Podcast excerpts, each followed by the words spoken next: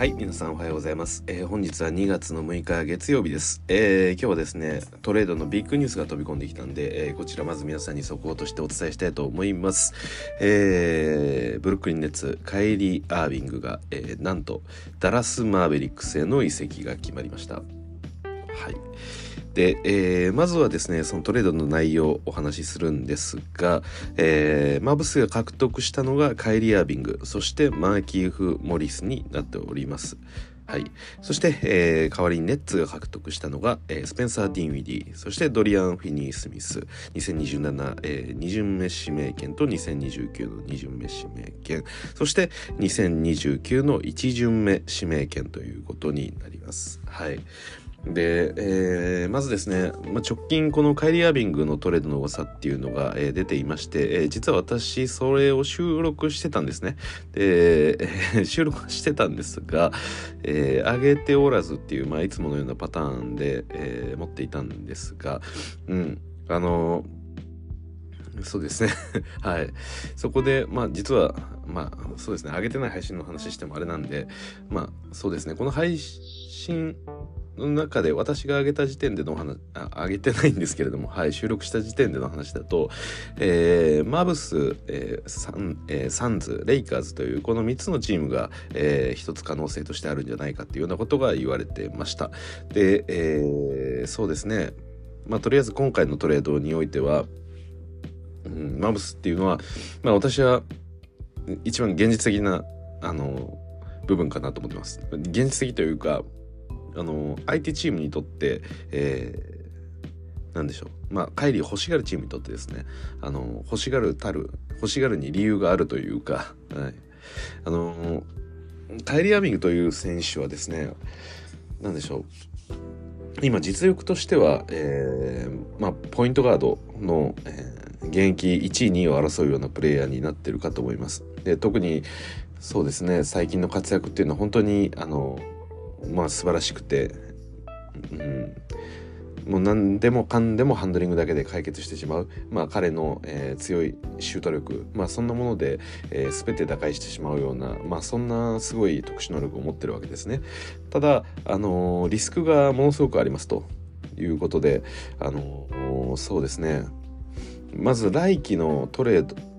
えちゃんとカイリーがそれ以降残ってくれるかどうかすらもよく分かんないっていう状況ですよね。あの改めてこのカイリー・アービングが、えー、ネッツに、えー、トレード要求をしたその経緯というか、はい、お伝えしますと、まあ、カイリー・アービングは、えー、来年契約が切れます。なんでまあ現時点でもちろんネッツと来年の契約どうするかっていう話をしていたはずなんですけれども、えー、おそらくそこで、えー、カイリー・アービングがもう来季はこのチームにいないよっていうことをどうやら、えー、伝えたんじゃないかなというふうに思います。まあおそらくネッツとしてはあの今のカイリー・アービングに対してこの長期契約を、えーまあ、まとまった金額を出すっていうことを拒んだんじゃないかなと思います。はいじゃなければ、まあ、今ケビン・デュラントがいてそしてチームとしてもあの、まあ、ケディ今ちょっと怪我してますけどあのまあどちらかというとこう勢いに乗ってきたチームというか KD さえ復帰すれば、えー、西の上位を目指せるようなチームになってるはずなのに、えー、ただそうは言いながらも、えー、このタイミングでトレード要求をするというふうになってしまうと。で他のスター選手考えるとトレード要求をする選手っていうのはまあ一定、まあ、まだなんでしょうこのチームにいたくない理由が納得できるというか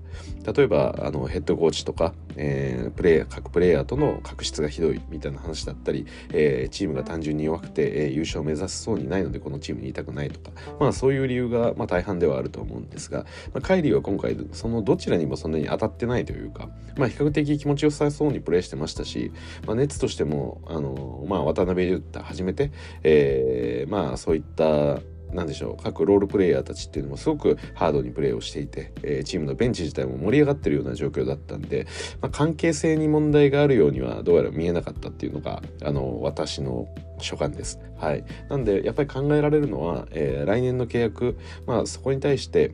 カイリーとしてはネッツ今居心地いいと思ってるけれどもネッツはそのカイリーをそこまでの評価を与えなかったっていうのが、えー、理由かなと思います。ただネッツが、えー、そういった長期契約をえー、与えない理由も非常によくわかると。まあ皆さんご存知の通りカイリー・アービングっていうのは、えー、ここ数年間 NBA を散々騒がせてきましたよね。で、あの、そうですね、一番大きなところで言うと、やはり、えー、反ワクチンということで、えー、まあ、プレー、何でしょうかね NBA でプレーすること以上に、えーまあ、自分の主義主張、まあ、それを大切にしたと、まあ、それ自体はあの別に間違ったことではないとは思うんですよ。まあ、我々のような一般人の中でもね、えー、仕事以上に優先するものがあるっていうのは非常によくわかるんですけれども、うん、ただそうですねそれが優勝において、まあ、チームの、えーまあ、運営においてリスクになるっていうことはまあ間違いない話ですよね。はいなんでまあ気分が変わってプレーをしないとか何か問題が出てきたからプレーをしない、えー、そういうことが今後も起こりうるんじゃないかっていうことをやっぱり熱としてはどうしても懸念してしまうわけですよね。うん、まあそうですね。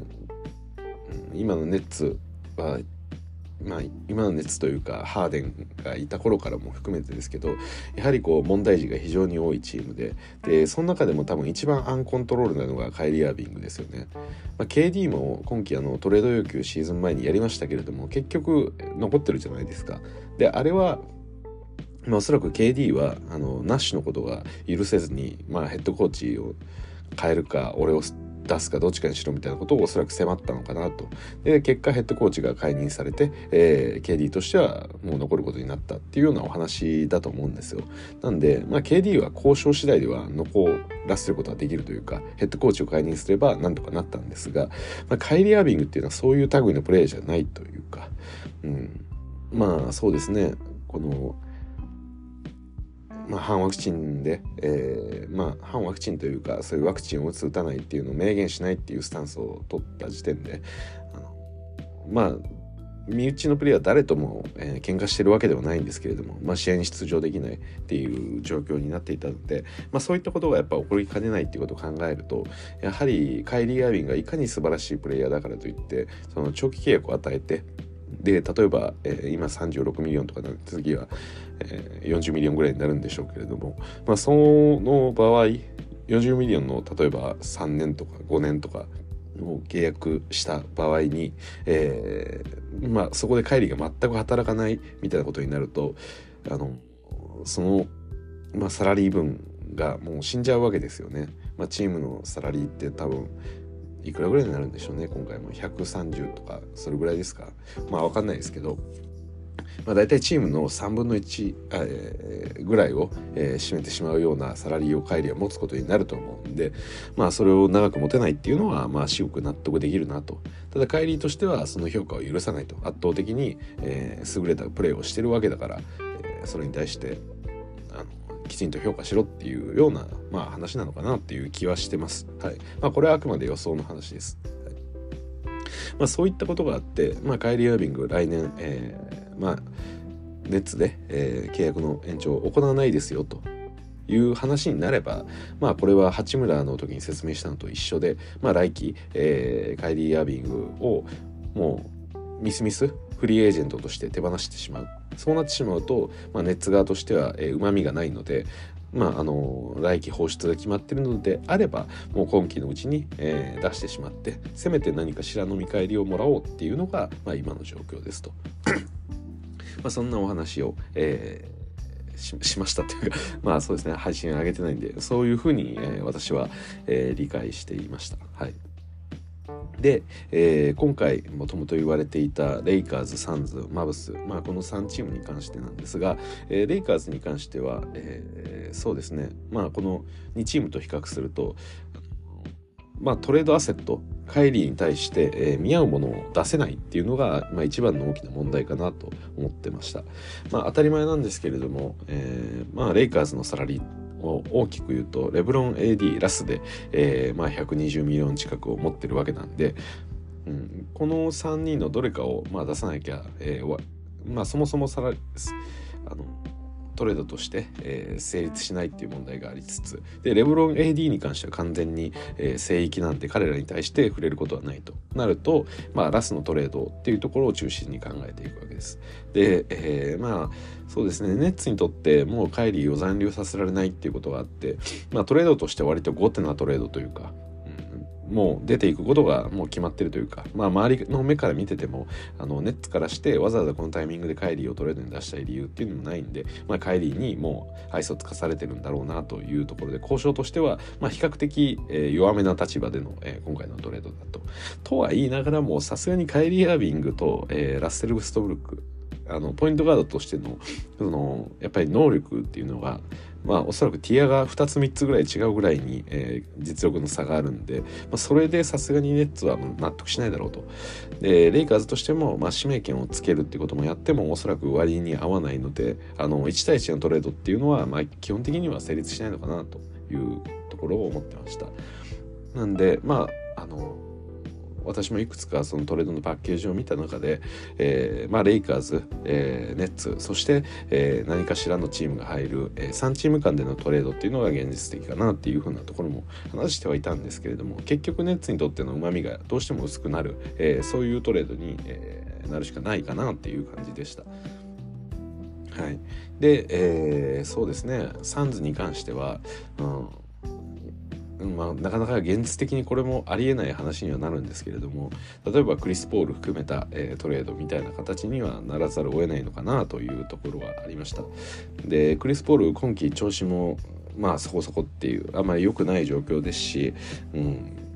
そうですね。サンズとしても、まあ、カイリー・ハービングが来たからって言ってそんなに強くなるかどうかっていう未来が若干怪しいというかあのそうなんですよね。あのクリス・ポールの持ってるスキルセット、まあ、ポイントゴットとも呼ばれるようなプレイヤーであの、まあ、彼とね、えーまあ、彼自身のスコアリングもそうですし、まあ、ブッカーのスコアリングもありつつでそしてエイトンを、えー、うまく使うことができるっていうことも含めてやはりサンズっていうチームにクリス・ポールの存在はかなり偉大なんですよね。でそこの中に、えーまあ、カイリー・アービングっていうちょっとなんでしょうかね。うん。まあリスクもあるようなで自分でこうスコアリングをガシガシできるプレイヤー特にアイソレーションから取ることができるプレイヤーっていうのを入れたところでその、うん、ブッカーとのその何でしょうかね兼ね合いというかじゃあブッカーがポイントガードをやるのかっていうただブッカー自身もスコアリングをしたい。でこういった何でしょうかね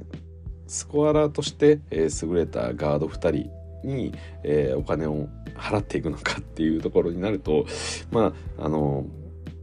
勝てる勝てないパターンって確定してるわけではないんですけれどもちょっと疑わしいっていうところありますよね。このサンズが、えー、何でしょうかね一気にこの西の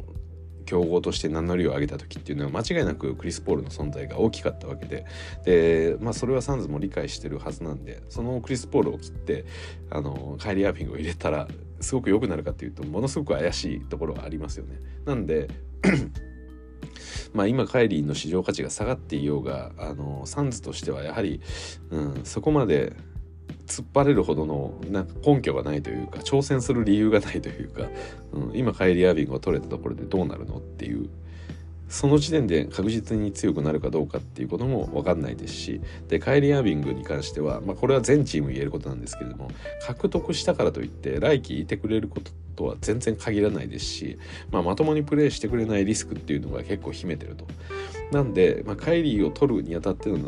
前提としてはあの、まあ、まずはガチャであると彼の本人のやる気がどうなのかっていうところの話とであとは、まあ、来季ですねあの同じようにこの長期契約を前提としたような話をしてくるので、まあ、そうを、えーまあ、約束できるか、まあ、約束今時点でしたとしてもあの結局何ですかね。要は来季、まあ、今季の帰りが良くなかったら来季切ってもいいのかっていう。そこの時点ではもうトレードは出せないわけですからあのアセットを得ることなく、えー、カイリーを放出してしまう可能性が来季ある、まあ、このリスクを考えながら取りに行かないといけないんでこれが非常に難しいというところですね。だからそうですね。来季以降のチームの組み立て長期構想の中にカイリー・アービングっていうのは考えるのは難しいんであのやろうと思っても彼が納得しなかったら出ていき出ていく可能性があるんで、はいまあ、そう考えるとあの本当にウィンナウなチームである必要があると思うんですね。うん、カイリーを取っても別にいいかなと今年優勝を目指すっていうところであればあの取りに行っていいと思うんですが今年はそこそこ戦力増強して来季以降に本気でチャレンジするみたいなチームだとカイリーが来季以降出ていく可能性があるんで あのそこにはかけづらいと。でカイリー・アビングを出すにあたって指名権をつけたりってことを考えると自分のチームのあの未来の可能性っていうのが少しあの弱くなるっていうことも踏まえて、はい、指名権を出したのに、えー、カイリーは出ていったってなるとはい、単純に指名権をかっさらっていった、えー、プレイヤーっていう形になってしまうので、うん、あくまでウィンナーなチームじゃなきゃいけないということです。でそのそうですね、まあ、今の話で言うとレイカーズとかそうなんですが、まあ、やっぱりアセット見合わないとは思うんです。っていうところも含めて どうなのかっていう話で、えー、マブスに決まったというところです。で、えー、まあマブスはですねカイリー・アビが合うのかどうかっていう話ボールを持ちすぎてる。でルカもボールを持つのにどうなんだっていう風な言われ方はしてたんですが、えー、私としてはあんまりそこを懸念してないというかむしろ、えー、まあルカ・ドンチッチの、えー、どういう形にするのが一番いいパターンなのか、まあ、今シューター陣を揃えて、まあ、それこそ昔のレブロンみたいな形に一番近いプレーヤーが今ある意味ある意味 ある角度から見るとドンチッチなのかなっていうふうに私は思っていて、うん、でその中でその、えーまあ、ダラスとしては、えー、ブランソンを持っていてでブランソンも、まあ、彼もボールを持って、えー、自分でスコアリングを結構していくプレイヤーですけれども、まあ、ルカ・ドンチッチの表と裏みたいな形でプレータイムを割くことであのそれなりにいい働きができていたというふうに私は理解していてまあそれがベストマッチであるかどうかっていうことは分かんないんですけどただ少なくともそれがうまくいってなかったっていうわけでは全然ないんじゃないかなって思ってるんですね。なんでまあそのブランソンの穴埋めとして、えー、ディンウィディを、えー、入れたわけですからなのでこのディンウィディに変わるところにカイリー・アービングが入るってなると、まあ、基本的にはアップグレードになるのかなと思います。で正直あの何ですかね、まあ、ディンウィディもスコアリングができるプレイヤーですけど、ま、なんでしょう、まあ、プレイヤーによると思うんですが、まあ、ルカみたいにガンガン自分でもアタックするしパスもさばいていけるっていうプレイヤーも、まあ、魅力的ではあるんですが一人で全部点取れるのであれば正直さばく必要なんかないっていうのがあのー、当たり前ですよねみんな本当はそうできたらいいんですよね。まあ 厳しいタフショットでもしっかりと、えー、高い効率で決め得点を決められるのであれば自分でやるべきですし、まあ、カイリーはあの本当に NBA の中でもあのそういったことができるすごく珍しいプレイヤーなんでだから別にそのフィットがどうのとかっていうことも関係なしに点を取らせればいいんじゃないかっていう話だと思うんですよ。はい、でまあそうですね。表としては、まあ、ドンチッチとそれをドンチッチが率いる、えー、仲間たちっていう風にやってるんですけれどもまあ裏でね別にそことのあの紙食いなんでしょうかね。あのフィットが良か良くなかったとしても別にカイリーが点取れるんで私はそれでいいかなと思ってます。であともう一点今レブロンと似ているっていう話をしたんですけれどもあのカイリーはまさにそのレブロンと組んで、えー、キャブスで優勝してるわけですよ。なんでこういったスタープレイヤーが、えー、特にアシストだったりスコアリングまあいろんな才能を持って、えー、プレーを仕切るというかリーダーシップを持ったプレイヤーの、えー、それのサブポジションとしてスコアラーとして、えー、活躍するっていう動きっていうのは、まあ、キャバスの中でよく経験してることなので、まあ、ある意味この何でしょうかねそのバランス感みたいなものっていうのは、まあ、別に持ってるのかなって正直思うんですよね。まあ、唯多分ねそのあの時は、まあ、レブロンがあのリーダー格として、えー、まあちょっと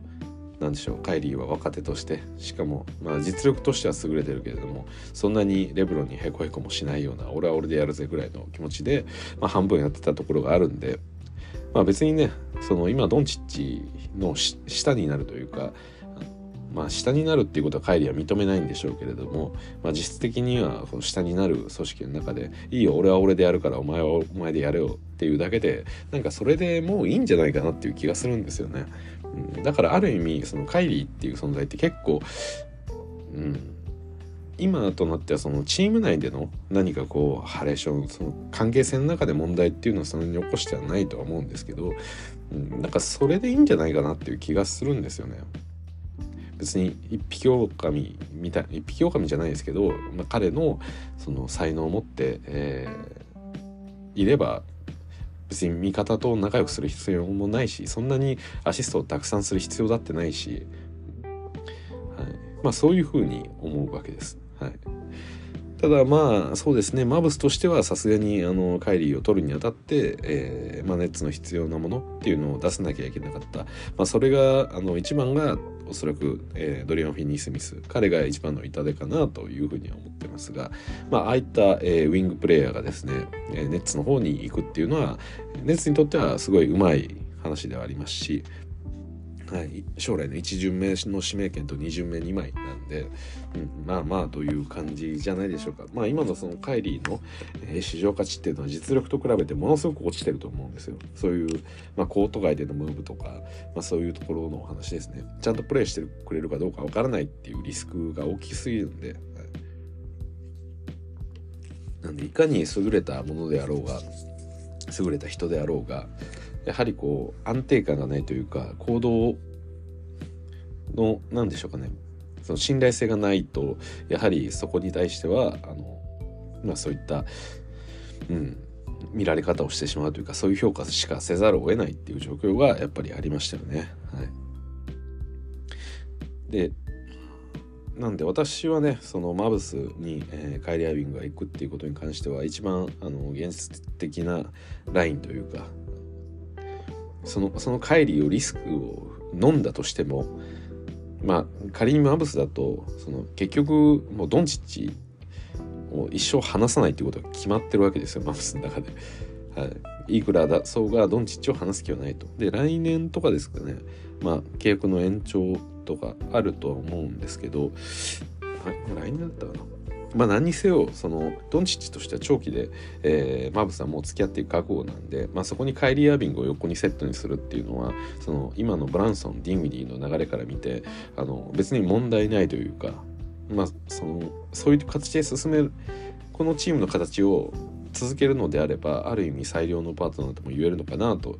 いうふうに思うんで。はいそれ以上の組み合わせ何があるのかっていうところを模索するっていうこともありえたんでしょうけれどもただ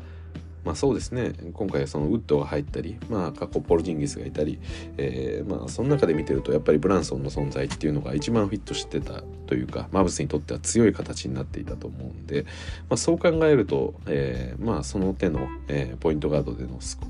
えーまあ、スコアラーで最も優れているカイリー・アーピングを取るっていうのはなんか私としては全然あの間違いではない気がしますし、うん。まあ、成功が見えやすいですよね。そのまあ、過去にそういうカイリーがレブロンと一緒にそれをやって優勝したっていうことも考えるとカイリー側にとってもあのまあ比較的こうフィットしやすいというか経験がある形かなと思うので、うん。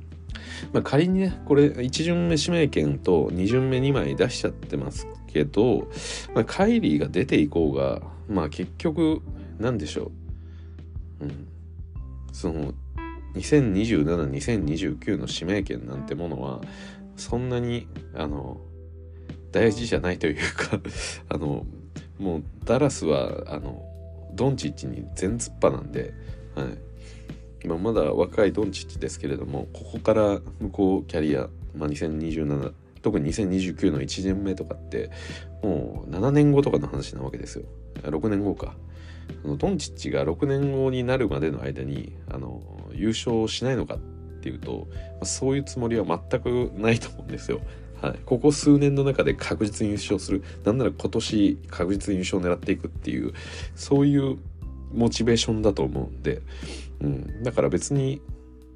何でしょうかねもちろん指名権を失うのは痛いですけどただマーブスとしてはもう今この若さですでに NBAMVP 級の実力を発揮してるドンチッチに対してもうウィンナーでやっていくっていうのはまあ至極真っ当な話でもあると思うんでなのでまあそういう意味でもカイリーのリスクっていうのを比較的あの受けづらいというか、はい、にはなってるのかなという気がしますね。なんかレイカーズとかってあのこのレブロン AD がいなくなってからそのその後の話ですよねもうしばらく、まあ、数年後にはもう優勝を目指せないチームにおそらくなると思うんですよ何かない限りは。まあ要は焼け野原みたいな感じになるってことですよね。でその時に何を軸にしていくかっていうのはやっぱりチームにとってのあの若手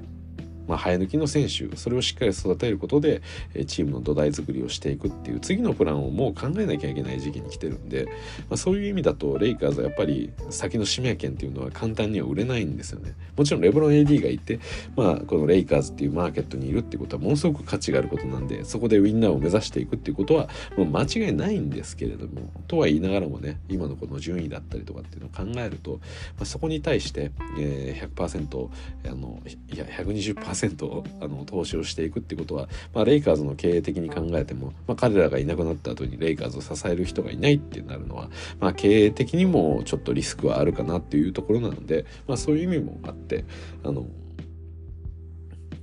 まあ、レイカーズの指名権はさすがに重いかなという感じですね。はい、ただ、レイカーズの場合だと、指名、おそらく1巡目2枚つけてないと、トレードって成立のしようがないと思うんで、まあ、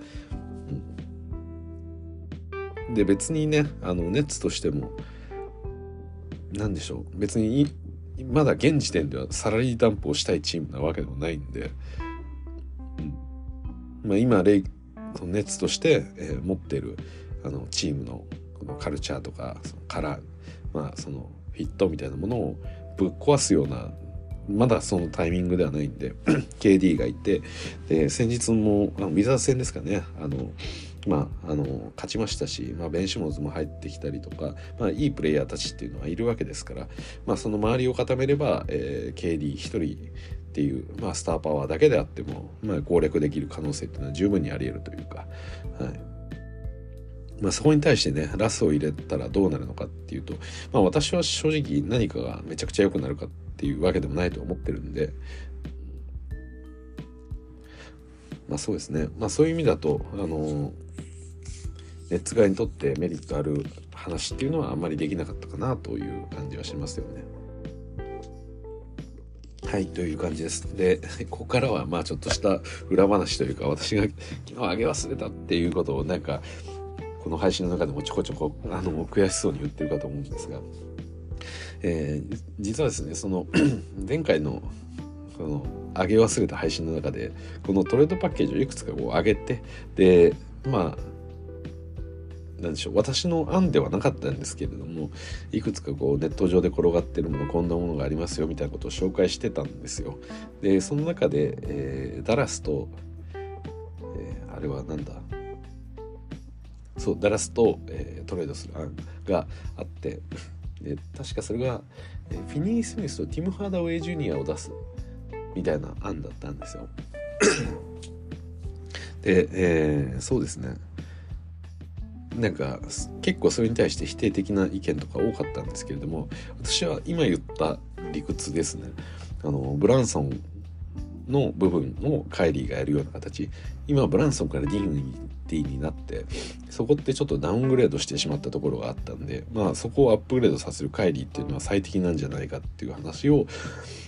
していたんですよね。だからまあその私が見たトレードパッケージはフィニー・スミスとティム・ハーダウェイ・ジュニアだったんですけれどもこれはディンウィディの方がいいんじゃないかってフィニー・スミスはネッツが欲しいから行くとしてディンウィディとフィニー・スミスのパッケージはどうだろうかっていうようなことを言ってたんですよね。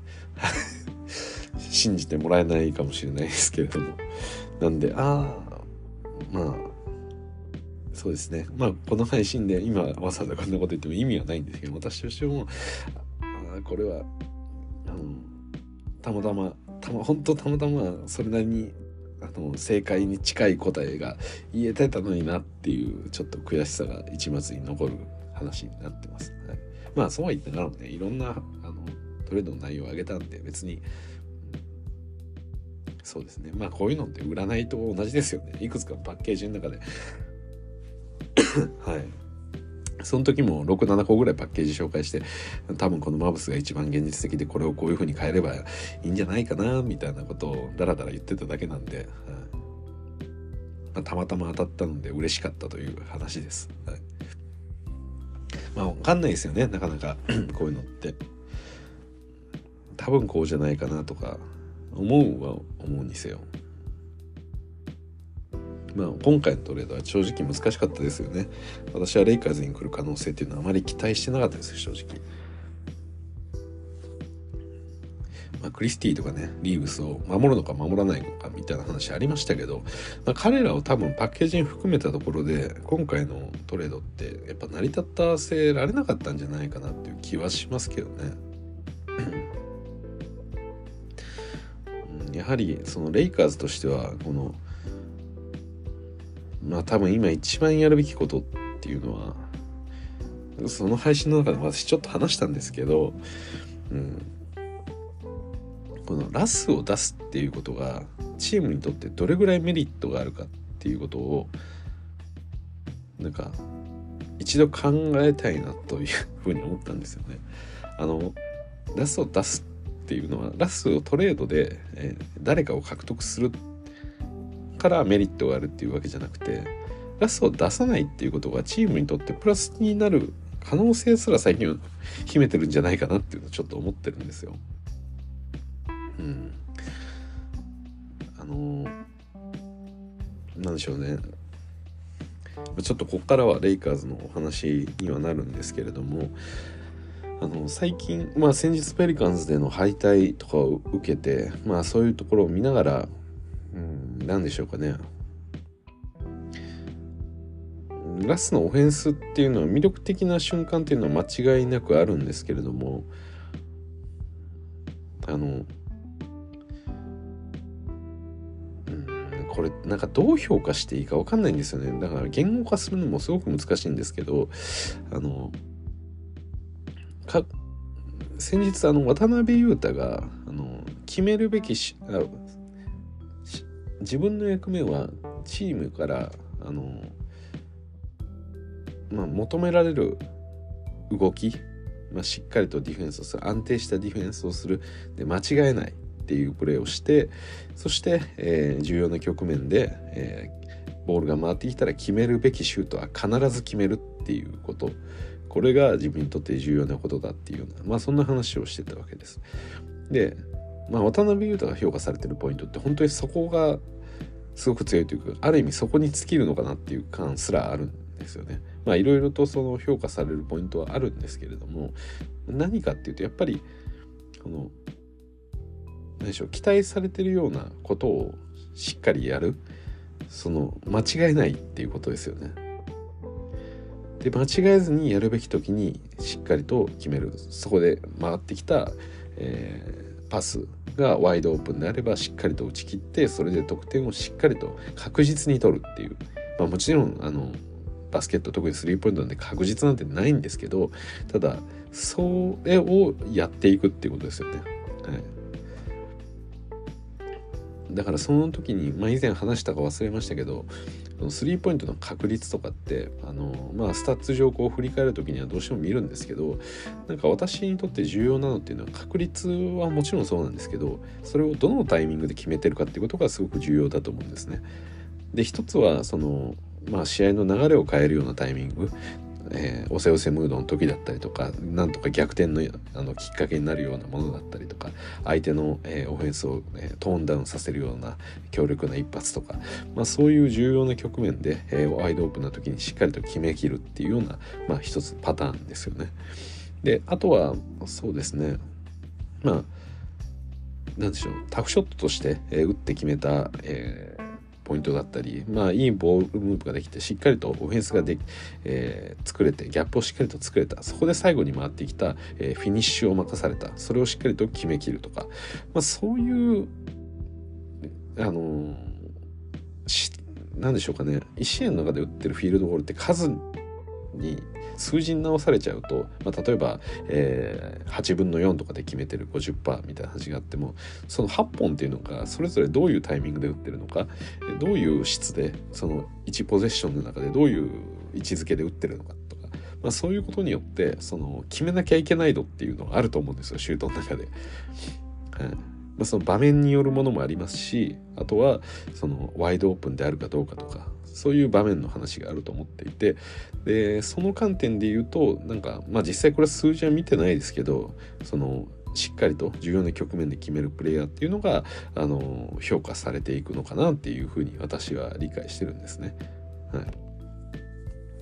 で、えー、まあ私がレブロン・ジェームスを信頼に至る理由でもあるんですけれどもまあもちろん彼も重要な局面で失敗するようなこともありますけれどもここは取らなきゃいけないっていう時とかのそのプッシュの強さとかまあ多分一番分かりやすいのがあの味方がグッディを出した時にそこから一気にトランジションに移行した場合ってあのまあふ普段のトランジションならそこまでレブロンプッシュしきらないところやっぱりトランジションからのレイアップだったりダンクってものすごくレブロンの強力な武器ですけれども、まあ、それをマイプレイやるわけじゃないじゃないですか。トランジションがあったとしてもレブロンがプッシュしきらないような時だってありますしまあ、その判断として自分はどこで攻めるのかっていうのはやっぱり味方からいいディフェンスができた時っていうのはそのボールをつないでそのまま得点まで持っていくっていうことにレブロンってこだわりがありますよね。まあ、多分見てあの見る見ている方はきっとそう感じると思うんですけどやっぱりあれは何でしょうかね、まあ、レブロンとしておそらくこのチームを、えー、盛り上げていくいいディフェンスからオフェンスを作っていくっていうようなことがチのオフェンスにとってもプラスになるし相手にとってもあのかなりこう強烈にダメージに、えー、を食らってしまう。自分たちのオフェンスがうまくいかなかった。やばい。っていう時に逆にレブロンにこうもう何でしょうかね。もう寝首をかくような強烈な釜を振り下ろされるような、まあ、そういうトマホークダンクが食らわされるわけですから、まあ、相手としてはやはりこうなんでしょう。攻めづらくなる。逆にトランジションのことをもっと警戒しなきゃいけないからリバウンドに咲くよりも少し引いて守ろうとかいろんなオフェンスにおいて後手後手になっていく、まあ、そういうことも期待してるのかどうかわかんないんですけどただ彼はそういう自分たちがいいプレーをした時にはそれをしっかりと得点につなげるっていうことを意識してますよね。でこれがやっぱりそのチームにとって重要だとかいうふうに私は思うんですよねゲームの流れをしていく作っていくその何でしょうプレーメイクみたいなお話もあるんですけれども全ゲーム全体をこうコントロールしていく自分たちのギアをどこで上げるのかでどこで、えー、得点差を開いていくのかどこでしっかりと締めていくのかまあ締めるのは大体あの終盤にはなってきますけど、まあ、そういうことを意識しながら必要な時にはしっかりと得点を取っていくっていうことが、えー、レブロンという選手はやっぱりできるっていうのが私が素晴らしいところだなというふうに感じてます。まあ渡辺に関しても同様に、えー、そういったことを意識的にやってるのは非常に素晴らしいことだと思っていてでこの能力を何の能力って名付けるのか私は分かりませんけどこの能力が私はラスがすごくあの苦手としているところなんじゃないかなって思ってるんですよ。この場面で何をすべきなのかっていうその周りの人たちから何を期待されていて周りの人たちっていうのはそのファンからもそうですしチームのメンバーからもそうですよね自分たちがこういうふうにしっかりとオフェンスをクリエイトしたとかこういうことができた。今こういう場面だからこういうことをしなきゃいけないってみんなが思ってるものと違うなんかその形にそぐわないあの動きをしてしまうというか、うん、だからそれは一見何でしょうかね。その一つのチームの中でのあのポゼッションとしてなんかこうランダム性があってそれがオフェンスリズムを生むみたいなものだったらあのいいかなと思うんですが私はそれがめちゃくちゃ悪い効果を出してるんじゃないかなっていうチーム全体にとってね、うん、なんかこれ分かりますかね？この表現としてあの私のイメージなんですけどみんながあの何ですかね？なんかバケツの中に穴が開いてるような気分になるんですよね。はい、何かをこう必死で必死で一つずつ積み上げて溜め込んでいってるものを重要な局面になるとというか自分たちが何かを作り上げようとした時にそこの穴からポロッとこぼれ落ちてしまうというか。だったりまああとはこうそうですねなんかタワーとかをこう組み上げてる時のその土台土台となる一つのピースがすごくいつ壊れるかわからない脆い素材が一つだけ土台に使われてるみたいな イメージなんですよね。だからなんか作っていってる中でそれが壊れない時もあるんで別にそうなると気にならないんですけどただその壊れる時期っていうのがわからないものがあるっていう感じですかねなんか。ただ選手としての能力はそんなにあの実際オフェンスにおいて弱いのかっていったらそういうわけではないんですけれどもまあもちろんスリーを打てないとかオフェンスにおいての課題はありながらもですけどただそれでもやっぱりそれなりの価値をやっぱりあると思うんですよね。ただそのいつ起きるかわからないっていうそのリスクがものすごくそのチームからするとあの何でしょうかね詰めきれない理由になってるというか。なんでしょう。この例えばその将棋とかをしていく上で詰将棋とか。その詰将棋が面白いのって当たり前なんですけどその駒の動きが全部決まってるじゃないですか明確に。だからこう論理立てて考えていけばこれを解くことができるっていうそういう信頼性があるからこそあの考える理由が出てくるわけですよ。ただその将棋の中になんか一つの駒だけすごくランダムに動くみたいなあの駒があった場合詰将棋なんてそのやる気が起きないですよね。いやどれだけこうしっかり自分が理屈立てて物事を進めていったところで最終的にそれがうまくいくかどうかっていうところの不確定な駒があるとそのそもそものあの考えていく作業何かをこうビルドアップしていく作業とかが全てなんか水泡に消えるんじゃないかっていうそういう将来的な絶望感があると人はもう頑張れないというかなんかそうですね。サイの河原だったりとか、まあそれが積み上がりきったことでなんか救われるみたいなことが決まっているんだったら頑張れるんですけどなんかそれが崩れるということを知りながら作ってはいけないというか、はい、なんとなく私は今のラスに対してチームの中でそういう影響を及ぼしてるんじゃないかなっていうのを最近考えるようになっていてだから単純にそのスペースの問題だったりとか、まあ、シュルーダーラスというこの、えー、何でしょうねスラッシャーを2人置くっていうことに対しての、えー、まあ懸念だったりとか、まあ、ディフェンスにおける懸念だったりとか、まあ、そういうことを話してはきたんですけどラスの一番のその良くないところってもしかしたらそういうところじゃないかなっていうふうに最近思うようになったんですよね。はい、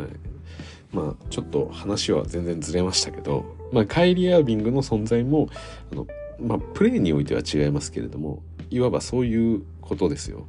あのプレーにおいては全くそうとは思いませんけどそのカイリーという選手が抜けるかどうかわからないそこに信頼に足るかどうかわからないっていう状況なので、まあ、それぞれのプレイヤーが、えー、それぞれのチームが、え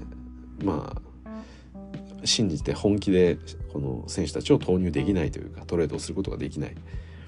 壊れるかもわからないものに対してやっぱり全力では頑張れないというか全てが水泡に帰す可能性を持ってる。それを土台にしては作りたくないっていう。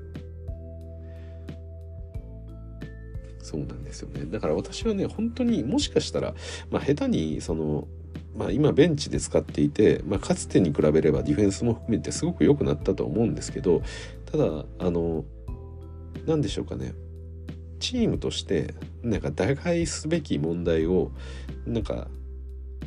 ごまかしちゃってる気がするんですよね。ラスの存在によって。うん、やはりこうなんでしょう。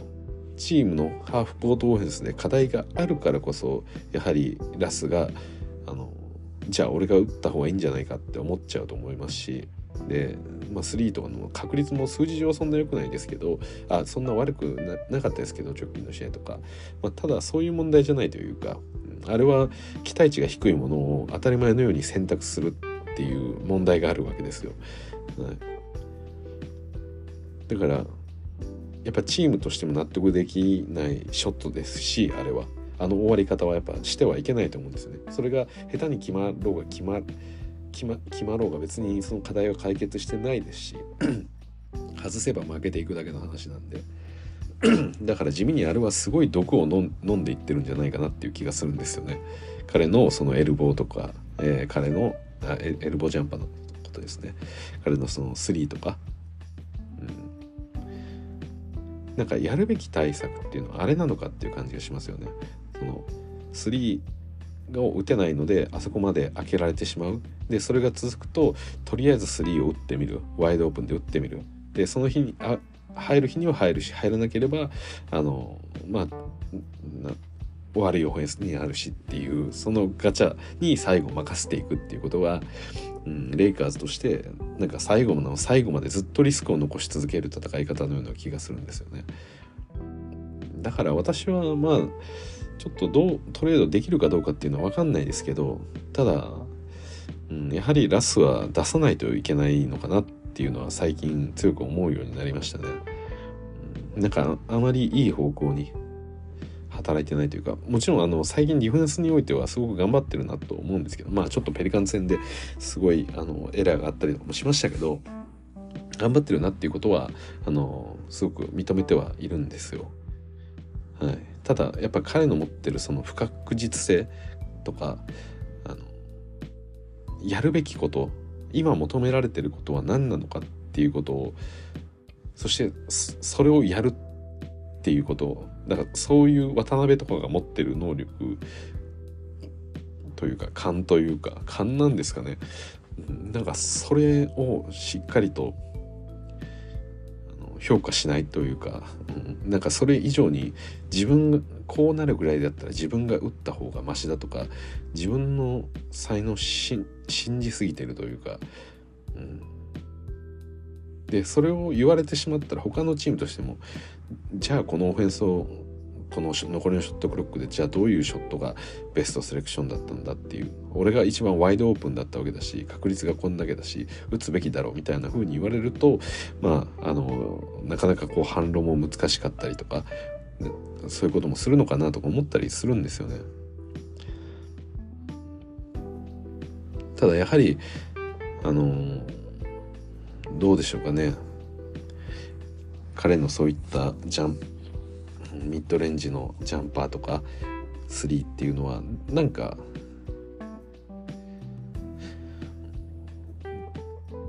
そこに求められてるものではないというか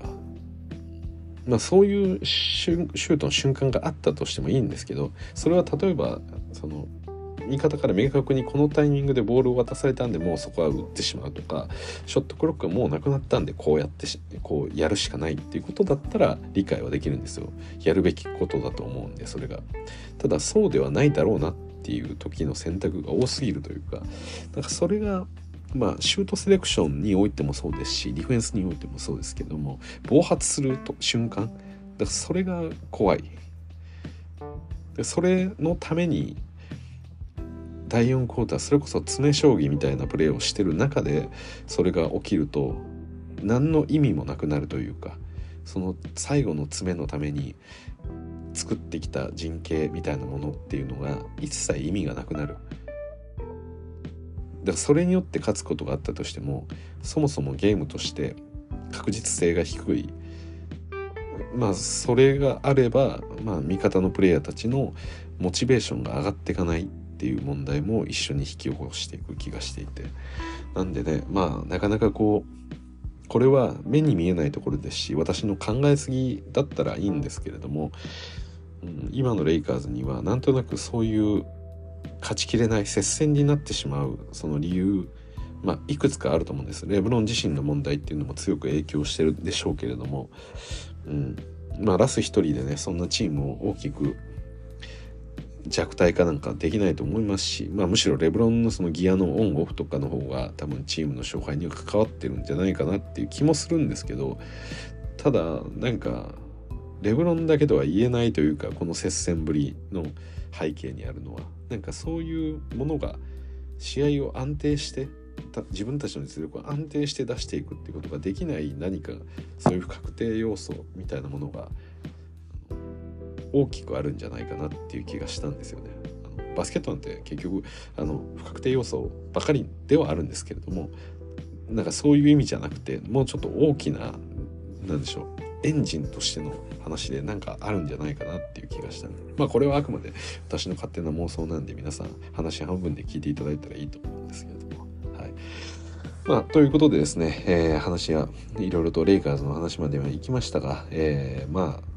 カイリー・アビング、えー、マブスに移籍ということで、まあ、これからのマブス、まあ、特に今年優勝を目指していくのか、まあ、特に MVP ですね。あの今おそらく平均トリプルダブルを出しているようなヨキッチと比べてあのなかなかドンチッチの立場も危うくなってきたなというふうに思うので、まあ、ここから一気に順位を上げてねあの MVP を取りつつそして西の上位、えー、優勝チームみたいな形であのできればなというふうにあのまあ、戦略してる戦略練ってると思うんで、まあ、その姿っていうのをちょっと期待したいかなと思います。はいということで、えー、今日ですねここまでお聴きいただきどうもありがとうございました。それじゃあまた。